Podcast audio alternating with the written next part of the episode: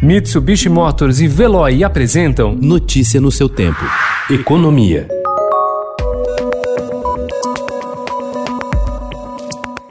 Um projeto aprovado pelo Congresso Nacional pode anular dívidas tributárias de igrejas acumuladas após fiscalizações e multas aplicadas pela Receita Federal. Segundo apurou o Estadão Broadcast, o valor do perdão seria de quase um bilhão de reais. O texto aguarda a sanção ou veto do presidente Jair Bolsonaro, que tem na bancada evangélica um importante pilar de sustentação política de seu governo. Ele tem até 11 de setembro para decidir se mantém ou não a benesse aos templos religiosos.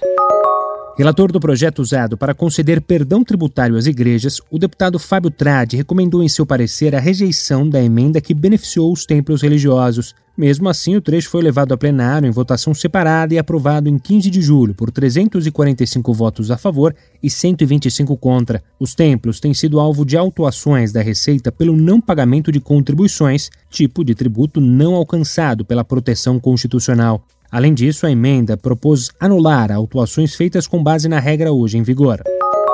Há cerca de 20 anos, Andrew Winston trabalha ajudando grandes empresas a tornar seus negócios mais sustentáveis. Em meio à crise financeira de 2009, ele publicou o livro que trazia no nome o seu plano para a recuperação econômica, Green Recovery, retomada verde em português. Na época, sua função era convencer empresas de que adotar uma agenda de sustentabilidade seria a saída para a crise, e em vez de representar um aumento de custos, seria economicamente benéfico. Agora, diz ele, parte dos desafios mudou. Em entrevista ao Estadão, Winston afirma que empresas se comprometeram com a questão climática, mas ainda não em um ritmo suficiente. O maior obstáculo, afirma ele, é a mentalidade de curto prazo na gestão nas companhias.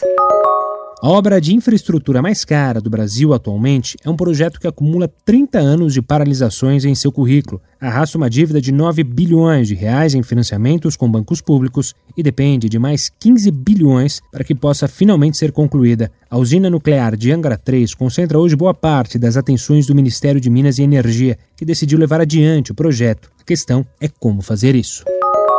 Ao investir em uma nova planta de energia alimentada por urânio enriquecido, material radioativo que requer um protocolo extremamente rígido de segurança, o Brasil segue o caminho de 19 países que, nesse momento, têm projetos de reatores nucleares em construção. Notícia no seu tempo. Oferecimento: Mitsubishi Motors e Veloy. Se precisar sair, vá de Veloy e passe direto por pedágios e estacionamentos. Aproveite as 12 mensalidades grátis. Peça agora em veloy.com.br e receba seu adesivo adesivo em até 5 dias úteis. Veloy, piscou, passou.